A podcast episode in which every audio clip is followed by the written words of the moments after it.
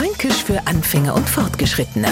Heute Bramhabert. Um das zu erklären, muss man sich Zeit lassen. Ganz viel Zeit. Da war ja ein paar Löcher in die Luft stieren.